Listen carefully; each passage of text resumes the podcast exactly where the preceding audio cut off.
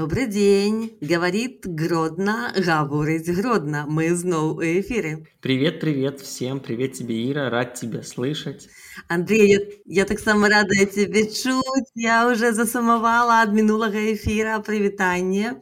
А что у нас сегодня за выпуск и кто у нас сегодня в гостях? Расскажи нам, раскрой таемницы. А мне казалось, ты мне расскажешь про нашего гостя, ты больше знаешь. Ну вось э, я скажу што сёння мы зноў можам пачаць выпуск словам першы бо гэта першы выпуск калі ў нас у гасцях не госць а гостя і гэта святлана словік. Добрый дзень ну вось. Добрый дзень Ірына. Добрый дзень слухачы. І я б хацела сказаць што святлана жыве разам з намі ў гродні любіць гэты горад шмат шмат пра яго ведае. Яна выкладала много гадоў ва універсітэце э, на кафедры турызму і камунікацыі а зараз яна э, займаецца турызмам развіццём турызма ў нашым горадзе і таму мы можам задаваць ёй шмат складаных нават пытанняў і спадзявацца што яна нам дасць вельмі абгрунтаваныя кваліфікаваныя адказы. Очень интересно сейчас будет разговаривать. Ну побачым побачым канешне наконт складаных пытанняў Вось, але якраз можа быць займаючыся доўгі час працуючы універсітэце і калі пісала дысертацыю то якраз 19 стагоддзя культура шляхецкай сям'і то і выйшла на пэўныя такія праблемы якія хацелось бы ці пытанні якія хацелось бы можа быць зараз і падзяліцца з нашымі слухачамі бо зараз вясна вясна і 8 сакавіка і канешне паміраць сабраўся жытасей. то Таму пагаворым сёння, напэўна, пра нашых жанчын, пра іх сталенне, пра сталенне іх свядомасці, пра сталенне іх як асоб, пра займанне жанчын у грамадстве свайго статусу, які яны сёння маюць. І гэта вельмі важна. О, супер! Якраз Святлана нам расказала, пра што мы сёння будзем казаць. Сёння мы прысвячаем наш выпуск жанчынам і таму, як яны адбываліся, жылі, сталелі, любілі, кахалі, працавалі ў нашым любімым горадзе гродна.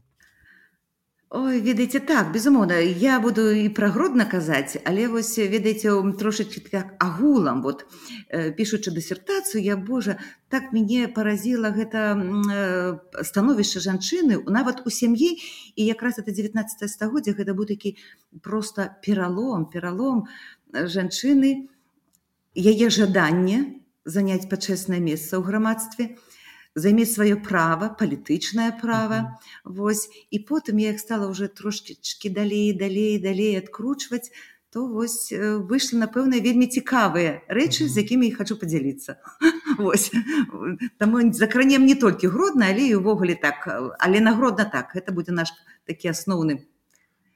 Светлана, почему так важно нам сейчас про это говорить?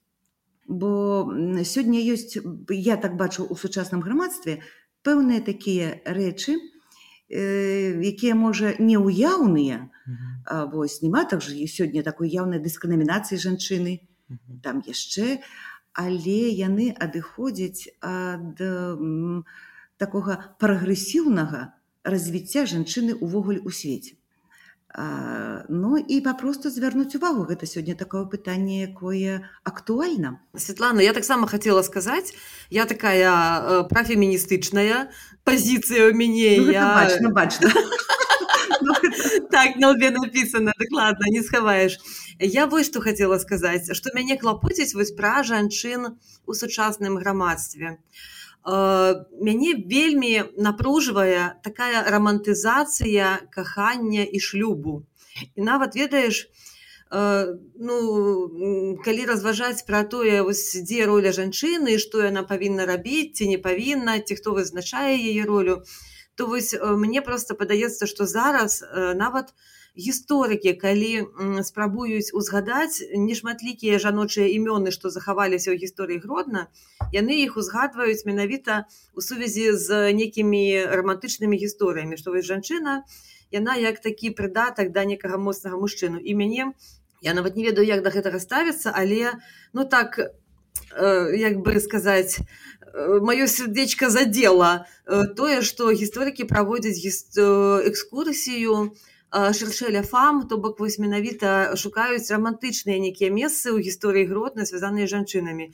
А я ж хочу сказаць что калі б не моя любимая королева бона то гротно сядзеў бы без водопровода і еў бы руками а не відэльцамі і там увогуле невядома что было б з эканомікай і народнай гаспадаркай каб не рэформа то бок што жанчыны шмат зрабілі вось такога менавіта канструктыўнага важнага а гэта неяк так э, зневажаецца забываецца і высоўваецца романтычная роля толькі наперад. Ну вось менавіта вось менавіта. Ведаеце як бы такая трошки нават я бы сказала такая вульгарная трактоўка жанчыны. Хаця безумоўна жанчына гэта яна пенькная асобай стварэння бо вось ведаеце я заўсёды прыгадваю гэту як бог Бог стварыў чалавека. Ось там калі ўжо землю ваду расліннасць жывёл то першага стварыў мужчыну а потым жанчыну але першы блин заўсёды комам разумееце? Ён такі так, недасканалы. Я, я хочу абараніць мужчын і хочу з вами спрачацца. Светлана ну паглядзіце на Андрея ён прыгожы хлопец. Я ўвогуле адстойваю пазіцыю што мужчыны гэта ўпрыгожанне нашага жаночага жыцця. І я вельмі удзячна ім калены прыгожыя пенькныя і такія вось романтычныя нават. Мне очень интересно вот то что сейчас мы говорим про актуальность этой темы. И текущая ситуация, то, что сейчас происходит, ставит мужчину как бы вперед, да, выдвигает вперед, ну вот в том положении, в котором мы находимся, что рядом происходит. Но при этом, вот, Ира, ты говоришь про замужество, про брак.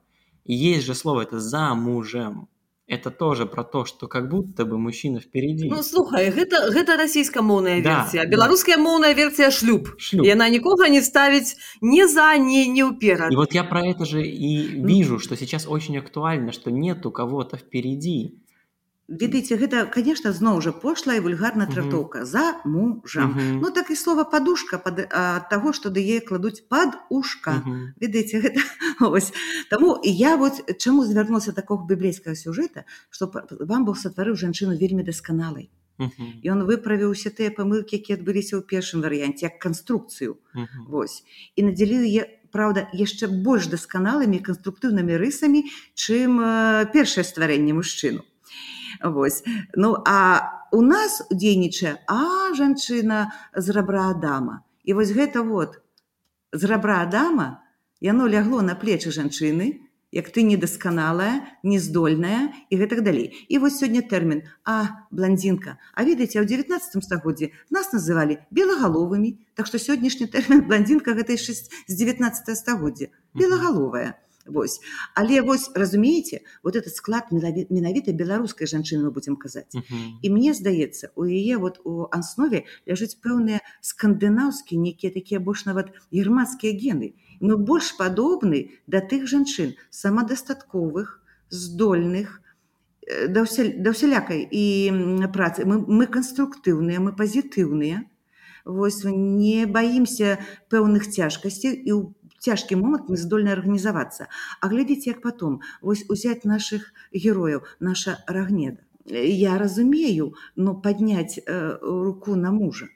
Это і сёння не кожны павінен рабіць. Але там была закранута не толькі то што ён там лішыў полацка княства ён е занадта дарагую цану яна заплаціла для таго каб ён я зараз отодвинуў і жаніўся на візантыйскай прынцэсе Яна яму дваіх дзяцей нарадзіла. І вот гэта жаночая гэта крыўда вот падняла яе гонар жаноцкі. Разумееце, і нашы жанчыны сапраўды яны такія не то што ганарлівыя, але яны маюць самадастатковасць і павагу да сябе. Глядзіце ефрасіня полацкая. Я лічу яе першай нашай такой эмансіпаванай жанчынай, бо 12 гадоў дзіця, а яна не паслухалася бацьку. Яна не пайшла замуж бо яна цудоўна разумела. Для князёўны 12 гадоў. Гэта быў тады ўжо ўзрост дзяўчынкі які павінна была ісці замуж. І мэта жанчыны князёўны была рэпрадукцыя і больш нічога ад цябе яны выходзілі замуж за каго? 30гадовых князёў.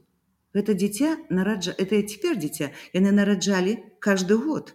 Яна маці сваю не ведала. І адзіным пазбяганнем гэтага было пайсці пастрычся ў манастыр пайсці. Вось мне адзін знаёмы санкт-петербурга расказваў што калі ён вучыўся ў мінскім бДУ і ў іх гісторыю выкладаў бацадарскі. І вот он прыходзіў і казаў пра ефрасіню полацкую. Ха-ха-ха нагуляла девка і в манастырь пашла ну зараз на мяне накінуцца ўсе на свеце але ён калі мне расказаў у мяне такое было таксама ад пачуццё некага абурэння і я зацікавілася гэтай асобай і я і тады калі я паглядзела як яна збудавала 12 храмаў прараб як яна у 50 гадоў села на коня і паехала ў Ерусалім А каб сёння жанчыну пасадзіў на коня забраў мабільны карчма гэта фейсбук і сказаў едь стамбул. Хто бы сёння гэта зрабіў а у нас жанчына ў 12 стагоддзі это была здольна паглядзіце на ікону ўсіх беларускіх святых. У нас 5 жанчын вынесена на ікону ўсіх беларускіх святых. І ўявіце сабе, што пеша гэта ефрасіня, которая памерла у каля гроба Господня. Ефрасіня э, полацкая э, сёння пакравіцельніца Беларусі, Польша, Станіслав Костка, Літва, святы Казімир, Расія Александр Нескі у нас жанчына у Беларусі вельмі моцны жануцкі пачатак вельмі моцны. Святлана і вот я яшчэ што хацела сказаць вось вас слухаючы што э, мне здаецца менавіта цяжкія нейкія часы выпрабаванні для радзімы выпрабаванні для сям'і пагрозы для дзяцей. Яны робяць жанчыну мацнейшай. І вось тады яна забывае пра нейкія стэеатыпы уздымае галаву і просто ідзе рушыць наперад і робіць гісторыю. Ну так Ірына ведаеш як бы я чаму так трошачки зрабіла гістарычны ракурс? Бо сёння гэты гістарычны ракурс гэта не наш гэты стэеатып не наш. Ён ён прынесены быў у 19 стагоддзі. Нігілізм такое трошки іранічнае адносін да жанчыны А вось той это была калісьці і павага да жанчыны была пэўныя пэўныя адносіны. Паглядзіце у беларусі усе культавыя мясціны беларусі звязаны толькі з культам маці Божай. І гаранёнская і гродзенская і там мінская. У нас культ у нас няма. Вот тут найдзіце які-нибудь цэнт куды мы едзем. Ну лаврышава там все а у нас культ маці Божай. Гэты такі вот пачатак. І глядзіце што піша міцкевич гражыну. Хто абараняе наваградак Хто гражына, жанчына, хто праводзіць эканамічныя рэформы? Хто ўзяўся гродна э, брэшчына, кобран і гродна былі цэнтрамі яе эканомікі. Бона сфорца, паглядзіце, што нас зрабіла.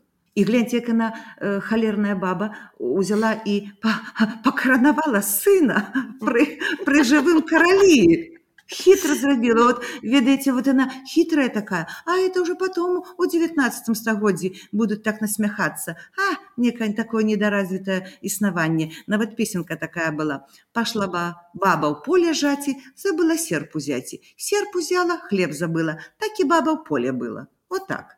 Ведаеце ставіліся а на самой справе вот гэты стэеатып ён страчны быў на самой справе 19 стагоддзе але ведаеце эпоха адраджэння яна таксама эту жанчыну э, узнесла.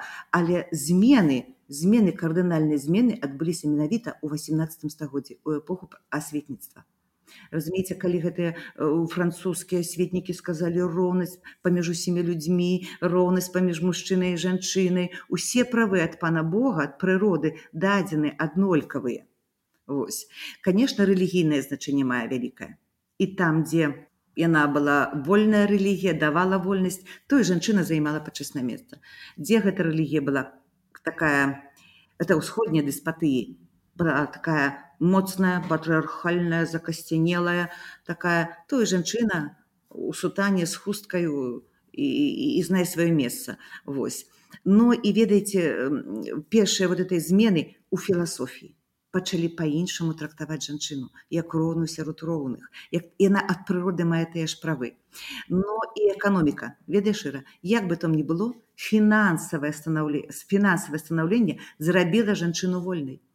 Ой гэта вельмі цікава. Я люблю гаварыць пра грошы. Расскажыце што вы маеце на ўвазе. Ведаеце што я маю на ўвазе? Вот гэта конец 18 і 19 стагоддзя гэта індустрыялізацыя грамадства Слухай, а ў гродні гэта неяк вось ёсць нейкі след гэтай э, жаночай гісторыі у індустрыялізацыі, у нейкіх фінансавых гісторыйках, можа раскажаце нам нешта?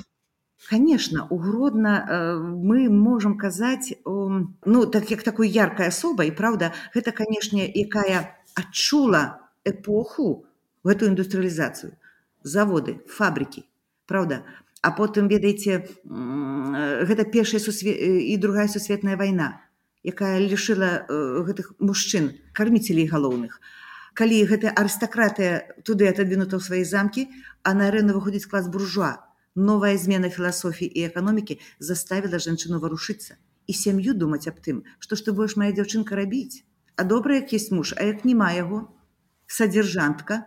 Ці там яшчэ невядома што ці гэта празябанне беднаты і вот увіце сабе што першы хто вот на, на наш не толькі угродна а ўвогуле тэрыторыю сходняй Европы паставіў пытанне аб э, ці стаяў у вытоках эмансіпацыі жанчыны фемінізацыі грамадства гэта была наша ліза жешка якая вось тут нарадзілася А што ў Еўропе робіцца у Еўропе алімпія де гуш піша першую дэкларацыю праў чалаве жанчыны вось у 1791 годзе і гэтыя жанчыны пачалі выходзіць под гэтага. Не жыма жанема пасіжу я не ела сем дней. Мужанёка дай, дай мне там накармі мяне і дай мне грошы на мои патрэбы. Это якая была поўная залежнасць жанчыны. Я нават не мела права апекі над сваімі дзецьмі бо калі не ставала мужа то наймаўся хтосьці там хросны ці яшчэ блізкі сваяк і ён распараджаўся яе дзецьмі і яе маёмасцю Вось я, я давяду да Элізы Ажэшкі. Я просто хочу паставіць эту праблему, як жанчына гэта не адразу сталася. Это быў цяжкі працэс. Пакуль это стагоддзі былі, пакуль жанчына дабілася таго, што сёння яна мае, а сёння маючы, яна ад это адракаецца. А вот что именно сегодня происходит? Ну, что... ведаеце, сёння я гляжу ў нашым грамадстве, што жанчына сёння, як бы яна разглядае сябе, я красивая, угу. я тут такая умная, я буду клеить ногти, я же женщина, я этого достойна. Вся эта реклама накіравана тое не на прафесіянальную становленне жанчыны, не на яе адукацыю і нават не на сям'ю. А вот я этого достойна. Вот и все. А мужчина, ты же мужчина, ты должен обеспечивать женщину. Мы это слышим. Мы бачым, што сёння жанчына разглядае мужчыну як кашалёк для выкарыстання і для рашэння ўсіх яе праблем. Сёння жанчыну не рыхтуюць, каб яна сама вырашала свае надзённыя праблемы, а мужчына. Ира, а ты что скажешь по этому поводу? Ну, мне здаецца, што э, гэта не так.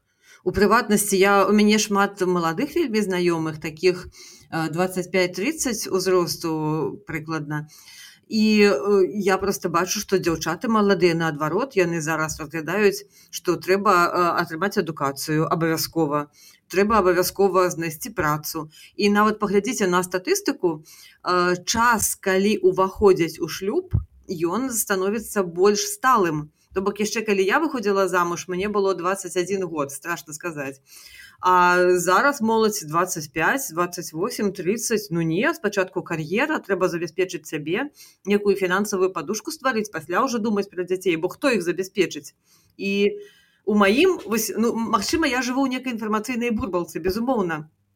Я не магу пра ўсё грамадства казаць, але вось тыя маладыя дзяўчаты, што вакол мяне, яны э, не разглядаюць мужчын як э, крыніцу фінансавання адназначна.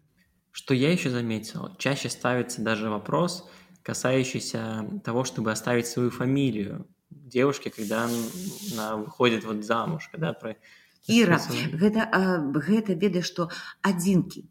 І добрая такая тэндэнцыя у прагрэсіўных дзяўчынак але з тэлебачання мы зараз дачакаемся 8 сакавіка іра ты побачыш так ты побачыш як вот жанчыны вот як она трактуецца да? Ну так гэта 8 сакавіка гэта просто нейкі жах. Бо калі свята пачыналася як свята роўнасці жанчын свята барацьбы за свае правы свята солідарнасці жанчын. Но вот вы говорите допустим про 8 марта. Я что заметил? Так. На вот допустим если раньше еще с моего детства когда продавали цветы и кто зарабатывал на этом? В основном мужчины стояли и продавали цветы, или, или их, их девушки-жены, когда они им делали. А сейчас я вижу в Инстаграме, как мои знакомые просто знакомые какие-то девчонки сами свои деньги вкладывают на покупки цветов и сами зарабатывают на том, что стоят на 8 марта и продают тюльпаны. И это не их мужчины их поставили и сказали, они это делают сами. И это тоже, мне кажется, важный показатель. Это важный показчик развития экономики, либерализации экономики и магчымасці женщины працаваць. Это все, что добились этой эмансіпаткі, у 19 стагоддзі у тым ліку Эліза Жэшка, якая ведаеце яна у яшчэ у, у 1870 годзе піша свой першы такі артыкул, калі там там у вільні на васельце сказаў месца жанчыны дома ксян святары яны таксама заклікалі белагаловыя адумайцеся яны ўжо разумелі вот это капіталістычныя адносіны што жанчына падніма галаву. Адумайцесь усё грамадства было скіравана на тое афіцыйнае грамадства каб запіхнуць жанчыну у, у такую зручную для іх нішу Вось і Эліза Жэшка вот это артыкул кілька слов о кабеце. І адразу піша творы свае. І піша творы яна ведаеце не бяручы фантома яна што такі заснавальніца рэалістычнай літаратуры. І пазіцівістка і яна адразу піша свой твор марта у 1910 годзе за які была вынута на лаўрэты нобельскай прэміі і ліза жешка якая першая паставіла гэта пытанне прафесійнай адукацыі жанчыны вось разумееце гэта было складана. І яе гераіня ведаеце яна э, яна загінула. І калі твор выйшаў загінула яна ведала тры мовы марта Яна мела музыцыраваць. Яна не магла зарабіць, бо не знала методыкі выкладання. Вось важна. Не, гэта ведаеце, не ў агародзе працаваць, не свіней карміць, не хлеб пячы. А менавіта прафесіянальная адукацыя і ты зарабіжошы, а ў яе памёр муж і яна не можа пракарміць сваіх дзяцей. І вось калі гэты твор выйшаў свет, яно быў перакладзены на ўсе мовы свету. И Элиза Ожешка у нас стане классиком при жизни. Назовите мне еще якую женщину в 19 стагоддзі, якая стала классиком при жыцця, при жыцці. Вось. І яна была смелая. Она вот трошечки я mm -hmm. проговорю про эту Элиза Ожешку, яна была вельмі смелая. Видите, она не толькі у стала э, папярок гэтага агульнага стэрэатыпнага грамадства. Ах, першародны грэх Евы усклалі на гэтыя плечы жанчыны і яна цяне вся адукацыя марынецкая гімназія ў гродна. І чаму вучаць? Дзяўчынка вочы ў дол вось э, на ўсе пытанні открываць толькі закрытымі адказамі. Да нет не дай бог каб мужчына даведа зразумеў што ў цябе есть розум а не дай бог там яшчэ б нечым разважаеш. І Ліза жэшка з гэтым змагаецца і на тых дзяўчынах да сябе яна іх вочы там гісторыі мовеныя да прагрэсіўныя веды. і і, і яна ставіць пытанне разам з крашэўскім першае пытанне на тэрыторыю ўсходняй заход Еўропы маральных шлюбаў бо дзяўчынка яна не ведала нават свайго мужа. Па каханню трэба выходзіць сцвярджала яна а пра сябе пісала калі развялася з мужам гэта першая жанчына якая развялася са сваім мужам а пра сябе пісала а я гатова была пайсці на замуж. Нават за дрэва або быць вольнай ад апекі бацькоў. І жанчына імкнулася ўцячы ад гэтых бацькоў якія там то прычашыся то паглядзі на сябе то яшчэ нешта гнобілі. І калі дзяўчынка выходзіла замуж яна была вольная вальнейшая але калі жанчына ў 19 стагоддзі станавілася удавой то гэта была самая шчаслівая жанчына я вам скажу. Нават сёння ў гродна есть прымаўка жанчына бывае толькі два разы шчасліва першы раз калі выходзіць замуж другі раз калі разводзіцца але гэта не пра нас конечно. Але вось такая прымаўка есть. І вось разумееце і гэта эканамічныя адносіны яны пераламалі і вот сярэдні і бедны клас ведаеце багатыя яны заўсёды жылі аднолькава вам скажу. На іх гэта мы зараз не гаворым про гэты клас багатых людзей. Мы гаворым пра сярэдні бедны клас. Дзяўчынкі траслі бацькоў дайце адукацыю яны спалохаліся. Зараз у мяне яшчэ моя дачка у школе. І я гляжу як сёння трактуюць бе, эту без, не беспреданніцу а як э, твор Божа Іра подскажи. Гроза гроза да Катерина? Да, гроза да. No. вось гроза нет а яшчэ беспреданніца так Ой, беспреда, ну, да, так, Лары, ну, Ларыса да. Вот два, два творы два творы астроскі напісаў у 19 стагоддзі як сёння крытыка трактуе яго ў літаратуры як я трактавала. А мужчына дрэнны муж не такі атрымаўся не вельмі файны ей папаўся свякруха дрэнная грамадства дрэннае вакол прахадзімцы. І бедная ахвяра жанчына. Ды і астроскі таксама паставіў што жанчына без адукацыі без прафесійнай адукацыі тупік. І ён гэта зрабіў. Вот так як і Аліза Ажэшка. Тупік бо ты не ты калі ты не маеш прыданага калі у цябе няма бацькі улады сваякоў бацькоў хоть ты будь там дзе сем пядзей во лбу хоть ты будь прыгожая табе казалі а ты не маеш шчасця ніхто замуж не хацеў тебя браць любоўніцай калі ласка а замуж не. Разумееце і гэта была трагедыя жанчын. Гэта не фантомы. Таму вот нават сёння но ты там кажаш праводзіш прыклад у э, сваіх знаёмых э, іра гэта адзінкі. Тэндэнцыя іншая а жыццё канешне жыццё дзяўчынак яно застаўляе думаць але тэндэнцыя іншая іра я недавно прочитал интересное исследование о размерах зарплат мужчин и женщин в сфере СММ. Мгм. И сейчас именно вот, скажем так, низшие должности и еще Мгм. средние, там разницы практически нет. Но и когда доходит до руководителей, до, до топ-менеджеров, то там разница есть, она существенная. Там, во-первых, больше мужчин, а во-вторых, мужчины где-то на 20-30% больше зарабатывают. Вось разумееце таму што у нас адбыўся канфлікт уявіце сабе юрыдычна сёння жанчына мае роўныя правы вось пачынаючы уже там з того 19 стагоддзя а над намі даўлее стэеатып і гэты канфлікт ён не дазваляе жанчыне бо ты будзеш агаворана і сваім мужам і сваімі роднымі і як это дзяцей кінула. Ну слухай так зараз я якраз вось раблю шэраг артыкулаў называецца разведёнкі Вось і гэта просто жанчыны згродна расказваюць свае гісторыі як цяжка пасля разводу ну просто нармальна жыць бо э, ўсё пабудавана так што э, нехта губляе кватэру нехта не можа дабіцца аліментаў. Э, яны не абароненыя рэальна сацыяльныя на юрыдычна не абароненыя вельмі застаюцца. Дык вось іра і мала таго што яны не абароненыя юрыдычна яны яшчэ не абароненыя ад гэтых усіх самі жанчыны скажуць А што табе мала было? А чаго ты? А могла бы ну пацярпець так так і гэта Усе- гэта ведаеце так жа гаварылі жанчына вот я чытаю плятар э, яна нам усе гаварылі пацярпі усе Мгм. і я выцерплю якая табе розніца? Ей што есці? Што ты яшчэ хочаш? І вот э, круг жанчыны яе знаёмства яе кола інтарэсаў яно замыкалася на коле мужчын. І нават і сёння А вот Эліза жешка з гэтым парывала. Слухай а раскажы нам гісторыю ліза ажешка так прямо каб усе чытачы нашы зразумелі пра што мы гаворам чаму яна такая рэвалюцыйная? Ну ведаеце што па-першае яна была вельмі адукаваная жанчына.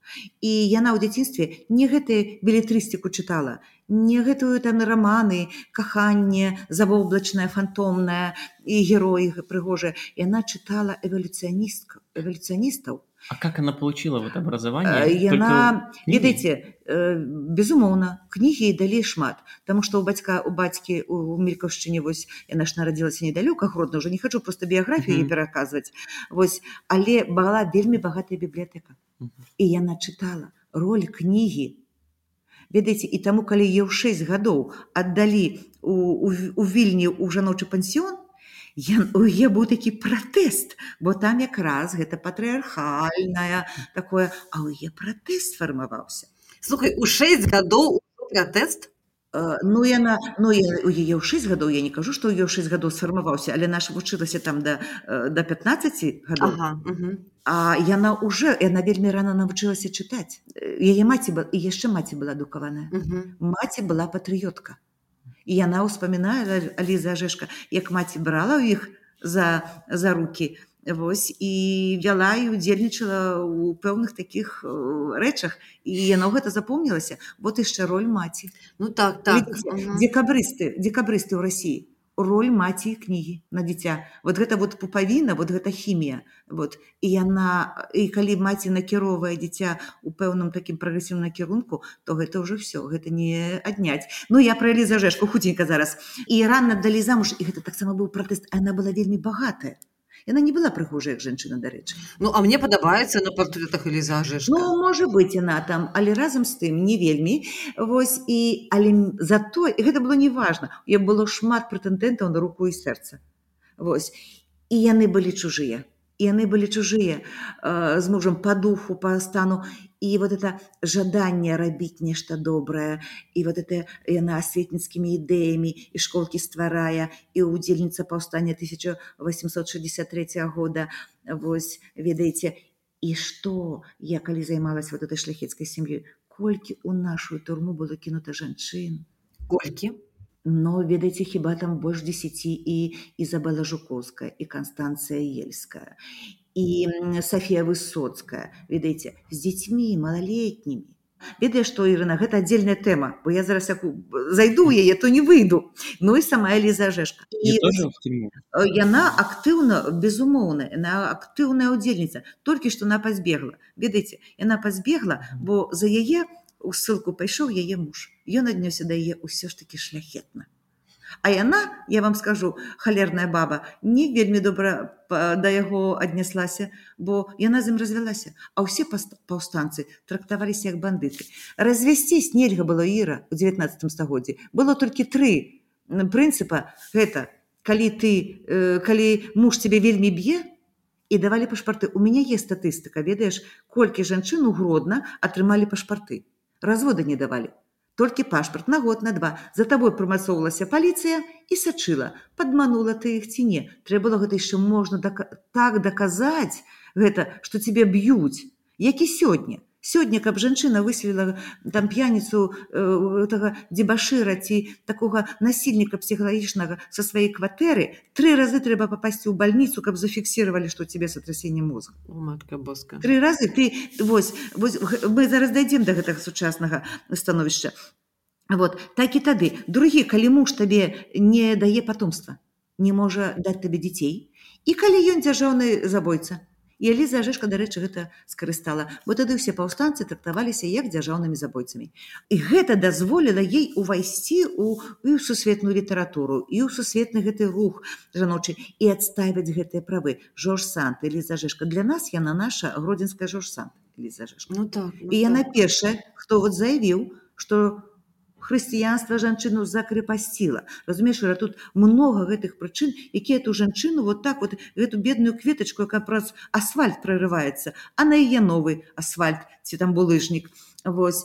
Яна была не практыкуючая каталічка. Ты сабе можаш уявіць у 19 стагоддзі Ой не вельмі. У грудні гэта ўвогуле вельмі цяжка уявіць яна е, калі яна памерла ў 1910 годзе то яе ж адказались э, наших гродзенскіх сензы адпяваць. З вільні запрашалі. О уяві себе А ага. калі яна яна калі да вот она ж пацаравала то усе жанчыны з такія знаете з таких дом дамоў і добрых сямей яны ад яе адварочваліся. Хто знае тых жанчын? А мы знаем ажешка а яна смела а яна рашучая но іра яна была аўтарытэтная і таму у многім што яна мела добрыя фінансы і з ёй лічыліся. Яна вот это вішнявец, тады гэта быў яе маёнтак. Яна, яна была багатая. Вось тое сёння, напрыклад, сказаць, што я эмансіпаваная, як калі зажэшка кажа, сядзець нага за ногу. Я тут начыталася вальтэра скота, паліць трубку і маўчыць усе. Ведаеце, то гэта, гэта вульгарны пошла. Вот яна жанчына ў першы чаго павінна быць адукаваная і мець адукацыю. Не проста там начытацца мець адукацыю і фінансы і тогда конечно як і сёння як толькі вот у наши часы пошла лібералізацыя эканомікі як толькі жанчына могла оформляць і павесці сваю справу колькі разводаў пайшло і я памятаю была на стажыроўцы у вільні і былі там з розных тады краін і ў літве жанчын было у вільні было шмат разведзеных жанчын. Бо пасля 91 года як толькі жанчына могла займацца прадпрымальніцкай дзейнасцю і вот это адбылося то гэтыя жанчыны папросту пакідалі сваіх недарэкаў. Разумееш? Вось. І я вот просто зараз вот саб'юся пра элізу жэшку да завяршу. Уявіце сабе што калі назвалі ў гонар яе вуліцу падчас вайны гітлер штраса а пос пасля вайны ленінская уявіце сабе што наша інтэлігенцыя грудна як застукала ва ўсе званы як яны паехалі ў гэту москву газету праўду Праўда на ўвесь тады э, вось гэты абшар. Праўда я калі зажэшка а яна пазіцівістка а яна пра бедных пісала а яна ў роўнасць жанчыны мужчын.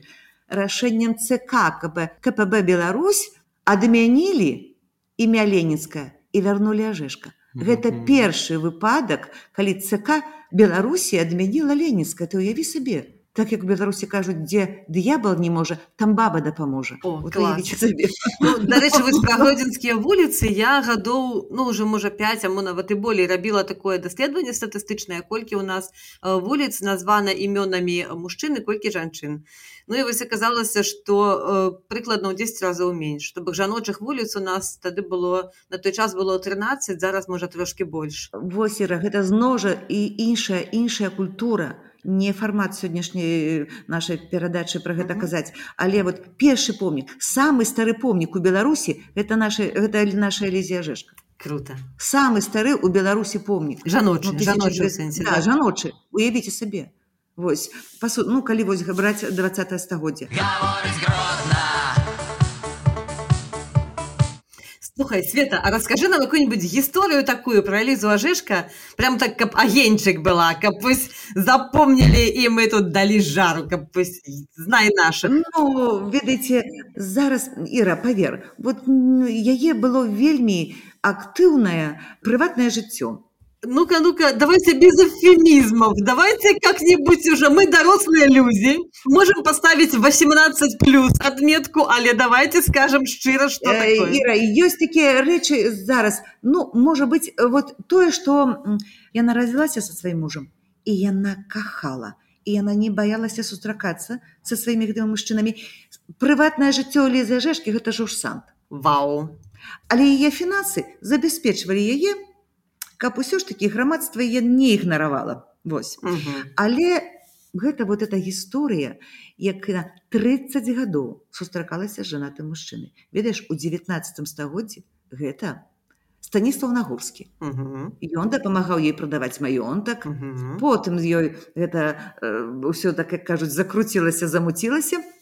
Вось а ў яго была хворая жонка. І вось калі ў гродна быў пажар канец 19 стагоддзя калі гродна згарэў і згарэў той дом ці тая кватэра дома дзе жыла Эліза жешка Ну ведаеце нават сёння і кожная жанчына вырашыцца Эліза жешка пры жывой жонцы пашла жыць да свайго каханка вот у гэты дом у гэты дом Эліза жешка гэта дом дзе жыў нагорскі жонка жывая на горскі і Ліза жешка прыйшла бок мы сёння кажам што гэта дом лізы ажешкі а насамрэч гэта дом каханка лізы ажешкі правильно зразумела конечно конечно вот гэта это дом... гісторыя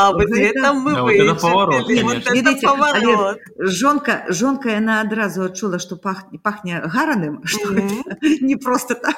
Канешне ажешцы прыйшлося пайсці потом з дома бо жонка все зразумела безумоўна але і сёння вот якая якая б сёння яшчэ жанчына нават прыйсці да свайго каханка пра жывой жонцы іх зрабіла Ліза жашка Вось. Вот видите не э, представляете так какие выводы можно из этих историй сделать? Первое образование и финансы. Да да. А третье, после этого можно уже позволить себе то, что ты хочешь. А яно сёння, вось гэта есть чатыры такіх моманта, якія вызначаюць кірунак сучаснай дзяўчынкі э, у свеце, у прагрэсіўным свеце. Гэта вось адукацыя, гэта другі гэта твоя ніша у грамадстве якую ты павінна заняць. У сэнсе прафесійным вернее грамадстве. Третье ўсё ж таки на третьем месте стаіць сям'я а четвертое месца гэта грамадская дзейнасць мецэнацкая суполки розныя арганізоўваць заниматься фонды і гэтак далей. Паглядзіце у свеце вот ці каралеўская сям'я ці яшчэ якія там жонкі прэзідэнтаў яны все ўлаўляюць фонды. Так ага Гэта такая добрая тэндэнцыя займацца благотварительнасцю гэтак далей. Ну мне здаецца слухай што для мужчын гэта таксама ўсё важна. І я б можа што так сказала вот ад сябе для дзяўчат што э, важна падыходзіць да э, і да сябровак дзяўчат жанчын і да мужчын незалежна ад таго рамантычныя там стасункі ці прафесійныя як да партнёраў. І вось калі будаваць стасункі як партнёрскія з усімі на вось такіх роўных падставах адразу, ну гэта трохі зменіць свет вакол нас. Так іра сёння гэта гэта тэнды, гэта не тэндэнцыя гэта прынцып раўназначныя адносіны мужчыны і жанчыны. Бо толькі гэта дае магчымасць рэалізаваць культурны прагрэс Андрей расскажы-ка ты як ты да гэтага ставішся я так на цябе з цікавасцю гляжу як ты загадкава маўчыш сегодня ну-ка ну-ка расскажи Но мне очень интересно послушать я вообще расскажу такой момент вот с, с моей стороны возможно вот ну в нашем подкасте это можно сказать с мужской стороны Мгм. как вообще это выглядит А, я помню как на первом-втором курсе а, с другом с приятелем случайно попал на живую библиотеку Мгм. И там была наша знакомая с, универ- э, с университета, и она там представлялась как феминистка. И мы ее слушали. Но я вам скажу честно, мы тогда с моим приятелем больше смеялись, потому что для нас это было как бы, ну, разве есть то, о чем ты говоришь? Разве это действительно есть? И э, я сейчас вижу эту проблему, э, как, эм, как это говорят, проблемы белого человека, да? Мгм. То есть ему очень легко не замечать то, что действительно его напрямую не касается. Ему очень, очень легко не замечать э, чужие проблемы. И м, я со временем видел, что действительно есть, есть дискриминация, есть, э, ну это проблема системная. Это была не проблема меня, что я был отвратительным человеком, который э, сказал, до этого ничего не происходит, я этого ничего не вижу, и все. Это системная проблема, из-за которой я и не видел того, что было. Сейчас, конечно, это по-другому, но мне кажется, что здесь тоже очень важный момент, чтобы не только женщины говорили про эти проблемы, но и мужчины. Я вчера говорил со своим приятелем, взрослый человек, очень разумный, но даже он в своей речи употребляет такие вещи, как, например, а, женщинам нужно больше поболтать, выговориться. Это, Ну, как-то мне, мне странно такие вещи слышать, потому что вот как ты, Ира, говоришь, что да, есть мужчины, есть женщины, и, может быть, одинаковые вещи важны и для тех, и для других. Меценатство – это не то, что ну, должно быть только женским и не может Мгм. быть мужским. Не, такого как будто бы не совсем есть. Ну, ведаеце я вот все ж таки н- стою на позициях Элизы Ожешка, а Мгм. она стояла на позициях вот этих суфражисток Британии. Мгм. Конституционный шлях и эволюция. Мгм. І от я лічу, што сапраўды быць тако ўсё ж такі ёсць пэўныя адрозненні эмацыянальныя, фізіялагічныя і псіхалагічныя. Мы эмацыянальны свет. Жанчына на вельмі дасканалая істота. Канешне, мы больш эмацыянальныя. Да Больш ладно.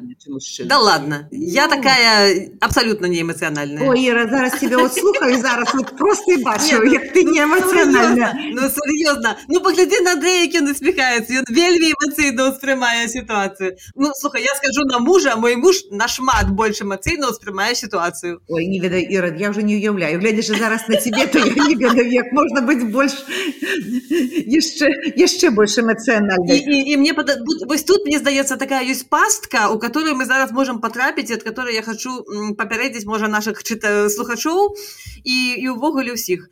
Е, Ми ось зараз говоримо мужчини, жінки. Це така генералізація, яка йде на шкоду і одним, і другим. Бо є мужчини, которые нашмат эмоцыяна... вельмі эмацыянальна рэагуюць а ёсць жанчыны которые умеюць захоўваць спакой у вельмі цяжкіх складаных сітуацыях А есть люди, Ну ёсць жанчыны которые вельмі фізічна моцныя ёсць мужчыны которые па пэўных э, прычынах фізічна вельмі слабыя то бок нельга аб'ядноўваць такія вялікія катэгорыі у нешта адно і даваць ім аднолькавыя характарыстыкі Іра, Вось я пра што. мы зараз, па сутнасці, мы сёння зараз уже завялі, знаеш, куды пытанне? У гендернае, у ну гендернае. так так так Ведаеш, да, мы да. зараз у гендерное.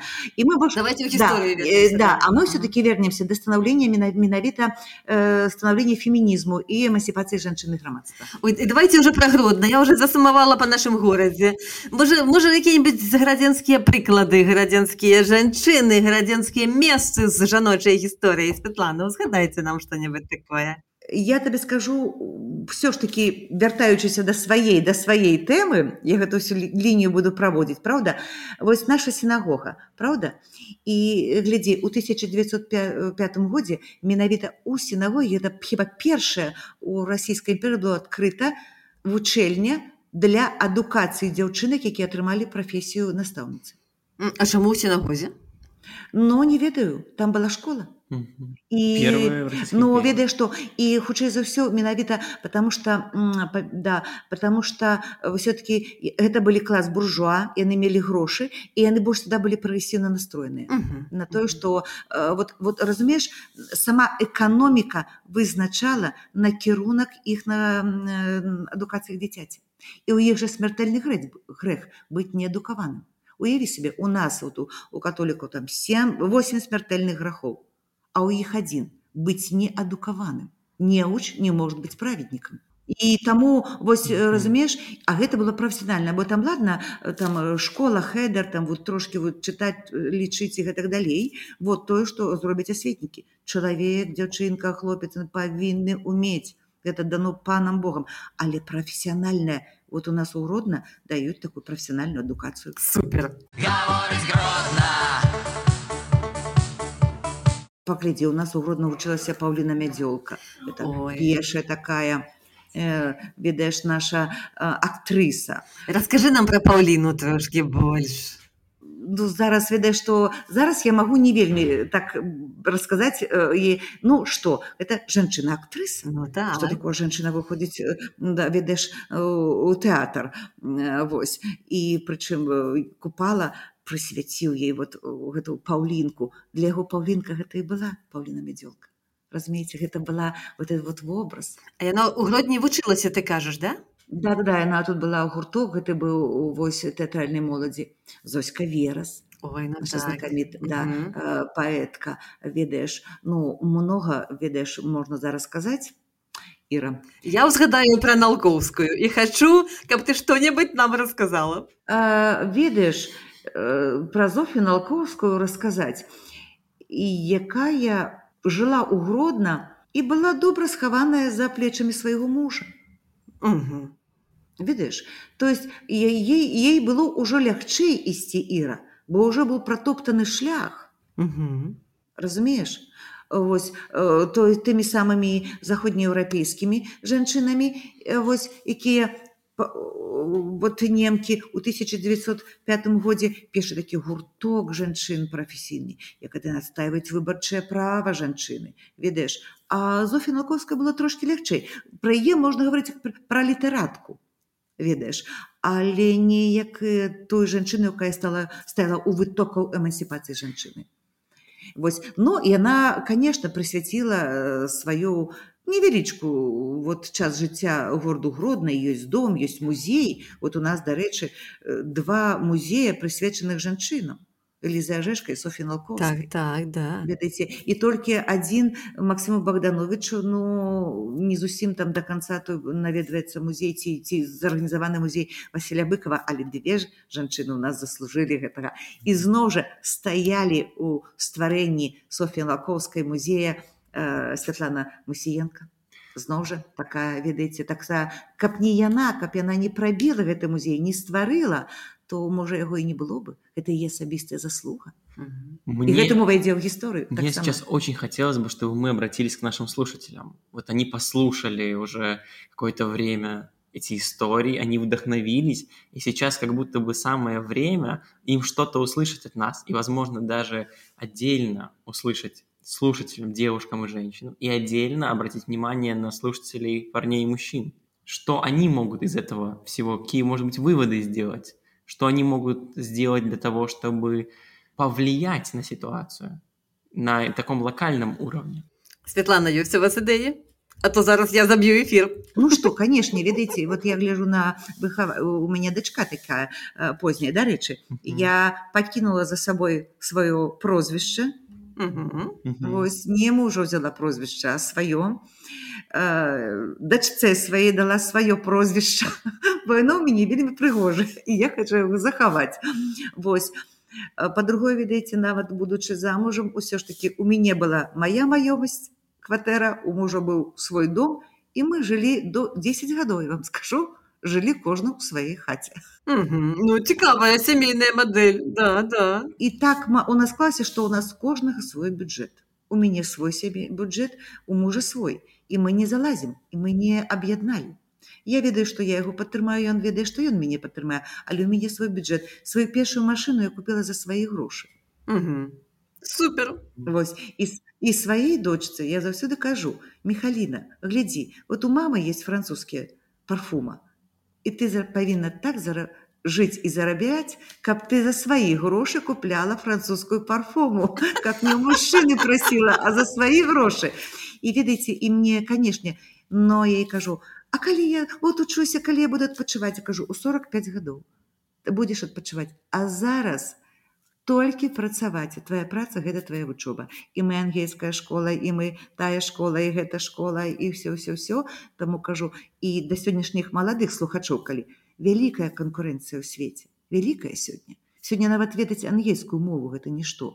Ты не канкурентны здольны на рынку это все гэта сёння э, дзеці ну, ведаюць это базовый такі ўзровень да, конечно, так, да. а вось вось і вялікая канкурэнцыя ведаеце калі вот мы там сутыкалася з кітайскімі студэнтамі і так далей дык яны ўсё выконваюць на 120 процентаў а яшчэ напішуць жалабу дэкану калі ты іх не вы не выключаш бо ён рыхтаваўся сёння хочу сказаць вот э, зноў жа дзяўчатам маладым а, не толькі о галоўнае удзельнічаць не важен результат А калі не, о, не, не вынік, то тады і не ўдзельнічай, ідзі далей.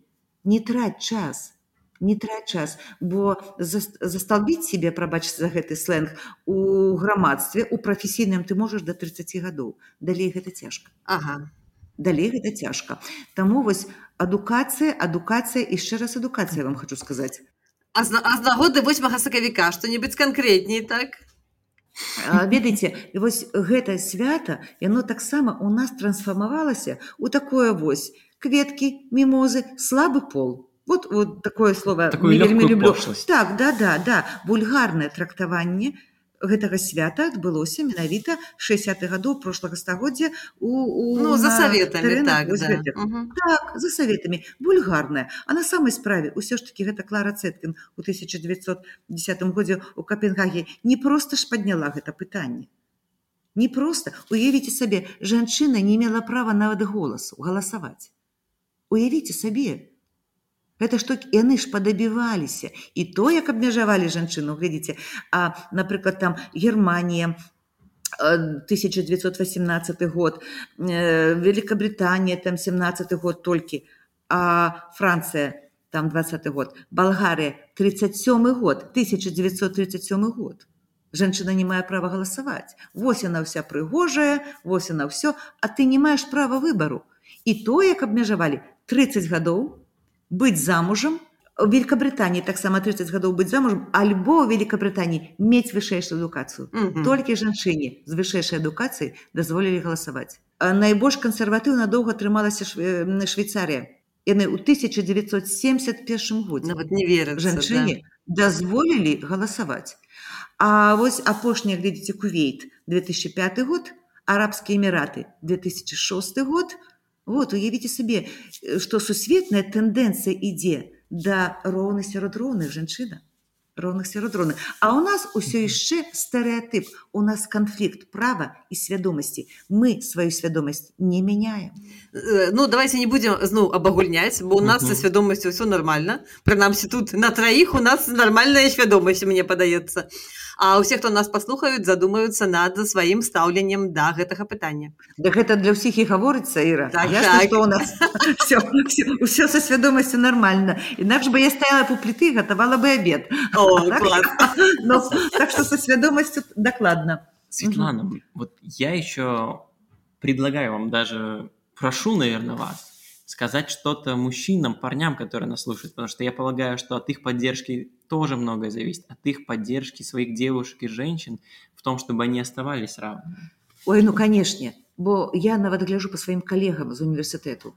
Тыя абаранілі дысертацыю, тыя там сталі загадчыкамі кафедры, загадчыкамі там дэканамі, каму дапамагаў муж.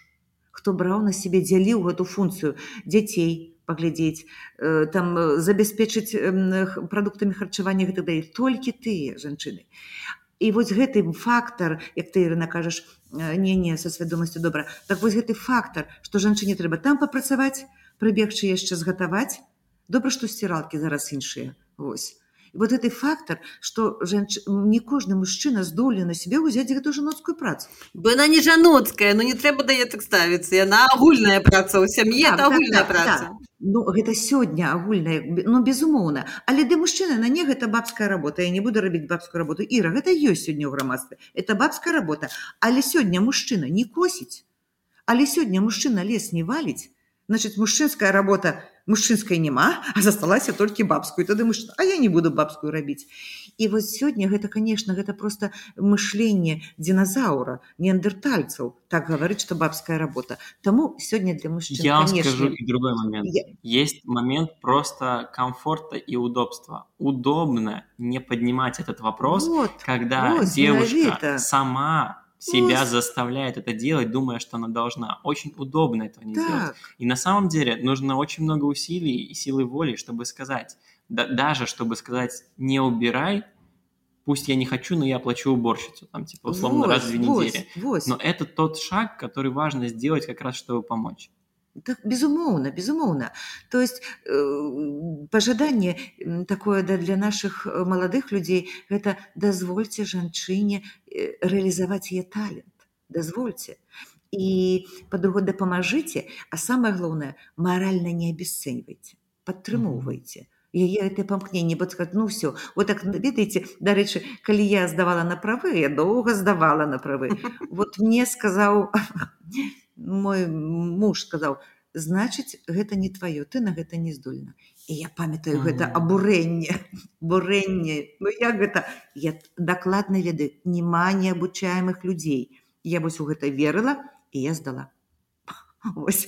Таму вот не абясцэньвайце жанчыну. Як тое што яна павінна там убіраць і гэтак далей толькі гатаваць і гэта вот сапраўдная жанчына але я вам скажу моя дзяўчынка вучыцца зараз у школе і як некаторыя там гавораць ой девочки там где в доме пахнет пирогами мужчины из дома не уходят Вось я вам скажу Іра, а ты кажаш не Господи, ну ш, не, тое што у нас у школе часам транслююць это это жуть пачынаючы з таго што што для для мужчын на трудах что там у іх какое у нас трудовое обучение для мужчын я не памятаю а для женщин обслуживающий труд мне от одного гэтага слова хочется мужчины указки делают о, да, указывать жанчынам, што рабіць. Да. Вось, а уявіце сабе, што менавіта ў Амерыцы ў 60-тыя годы толькі замацавалі права на паступленне там в універсітэты і гэтак далей. І аб'ядналі, аб'ядналі дзяўчынкі вучацца з хлопчыкамі, а раней таксама вучыліся асобна.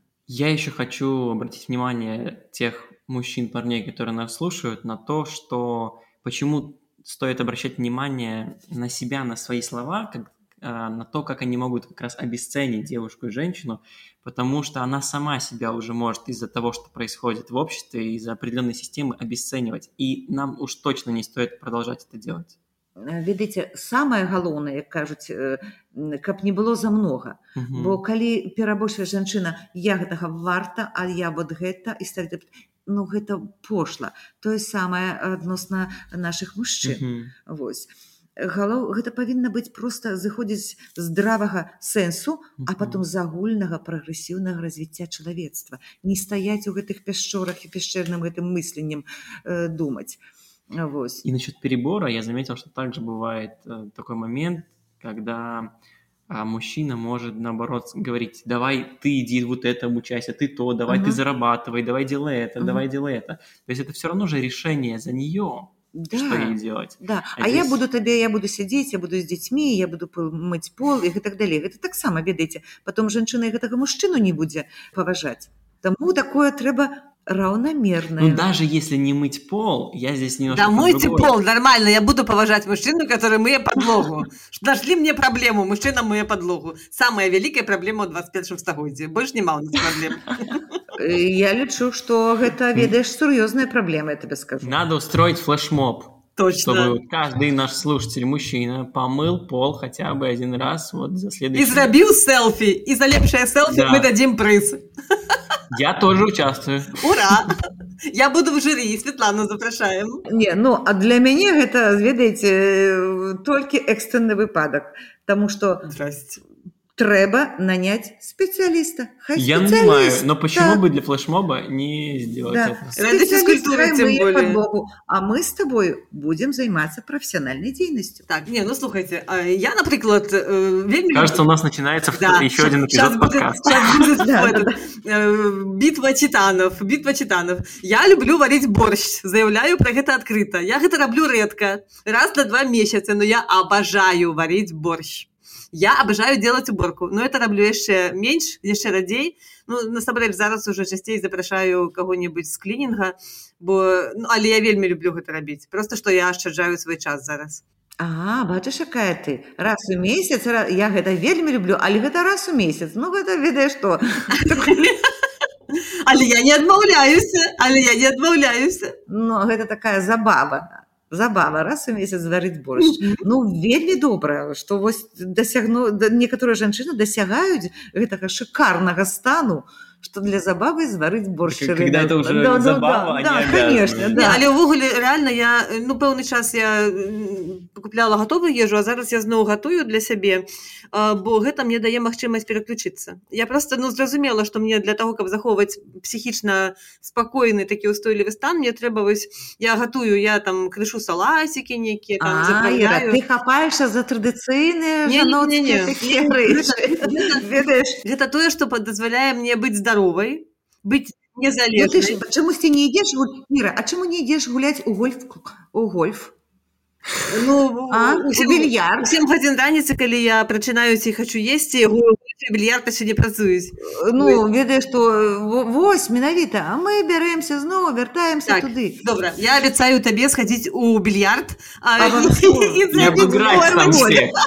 Ира я запрашаю тебе да сябе мы з мужам знаешь что в нюрнберге когда купили гольф клюшки Боже. І мы да і мы их так паклалі і нам ніхто не верыў казалі гэта селфі палка і нам каждый раз прыходзілася даставаць рюкзака і, і все у нас пыталі а на что вам?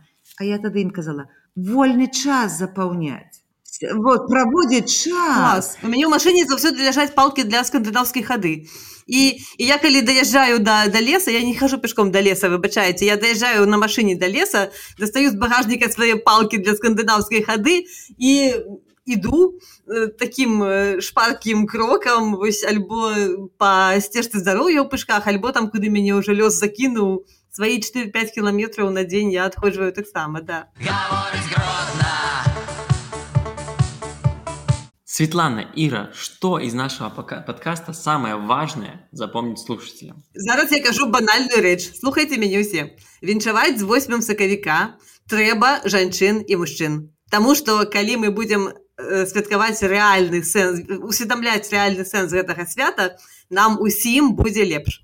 Другое што я заўсёды ведала і ў чым святлана мяне падтрымала такое. Лепшы падарунак гэта кніга. Будзе разумная жанчына будзе ўсё вакол файна. Ну і мужчынам таксама такі падарунак не пашкодзіць бо калі ён падарыць сваёй блізкай жанчыне разумную кніжку то сам потым пачытае. Таму карыстайцеся маімі мудрымі парадамі.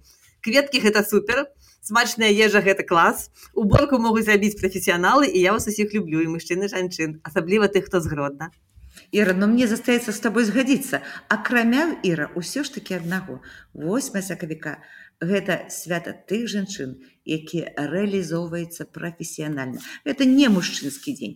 Таму у гэты дзень сапраўды вот абазначаць эту праблему не толькі трактаваць жанчыну некапенькнае стварэнне а як прафесіянальную як сяброўку для мужа як а, роўны э, сябра грамадства но і пажадаць нашим жанчынам прафесійнага сталення не баяцца рабіць кар'ер не бояться детей там нанимать нянь детей покидать ісці ісці працаваць ісці і прафесіянальна займаць сваё становішча ў грамадстве увогуле не баяцца гэта класна гэта вось праўда супер. Не абмяжоўваць сябе так. Мира, угу. я вось так я по сабе ведаю. Калі мае дачцы было три месяца я побегла на працу і мне было лягчэй наняць няню і плаціць ей бо я тады універсітэце працавала і турызмам займалася вось бо я тады разумела света прасядзіш гэтыя трыці колькі там тых гадоў займуць гадзіны забяруць потом будзе цяжэй заняць сваю пазіцыю разумееш Девочки, спокойно. Я ў журналістыку прыйшла ў 45. Нормально. Все, мяне моя позиция чакала. Лёс, ад лёса никуда не уцячэш. Калі няма страху, то все будет добро. Я вам скажу еще в конце, что 8 марта – это такой праздник, когда если, например, мужчина или парень хочет подарить девушке, женщине какой-то подарок, то кроме цветов и кроме книги он может ей подарить время для нее. И это тоже будет прекрасный подарок. Вот, подарите им сертификат. Лекция публичная, тише, что-нибудь такое. Или сертификат на то, чтобы она не делала то, что даже если она до сих пор, например, считает, что должна готовить, что-то делать, вот это забрать, неважно, самому это сделать, нанять специалистов, кого-то еще, но подарить время. И если она решит сама идти на лекцию публичную, она решит сама идти на лекцию публичную. А если она решит что-то другое, она решит что-то другое. Ну а вось паглядзіш што ў нашым грамадстве вырашчаны будуць у э, вот там, и посмотрим. Да в бассейн. рассказывайте нам да, в комментариях да, да. и где угодно. В бассейн тоже можно. И даже можно в бар ходить и вместе пить пиво и не только. Куда вы это пойдете? добра. Бары пива Предлагаю на этом заканчивать. Так, так. Наш бесконечный подкаст. Потому что треба покинуть час нашим слухачам, э, зрабіць падарункі, пабавіць час адзін з адным, некуды выбрацца разам на прыроду ў бар, але яшчэ ці яшчэ куды-небудзь і вось будьце шчаслівыя заўсёды ў гэты дзень таксама. Ну віншую, віншую шаноўныя нашы кабеты, паненкі і пані. Жадаю вам прафесіянальнага станаўлення, добрай адукацыі, добрай ацэнкі вас у грамадстве і самага вам найлепшага. Спасибо, что слушали наш такой разговор. Мне он очень понравился, было очень интересно. Услышимся после. Сёння гродна гаварыў пра жанчын, але гэтым тэма не закрытая, і мы гатовыя гаварыць далей на ўсе тэмы, которые вас кранаюць. Бывайце пакуль. Пока-пока. Да пабачэння. Несу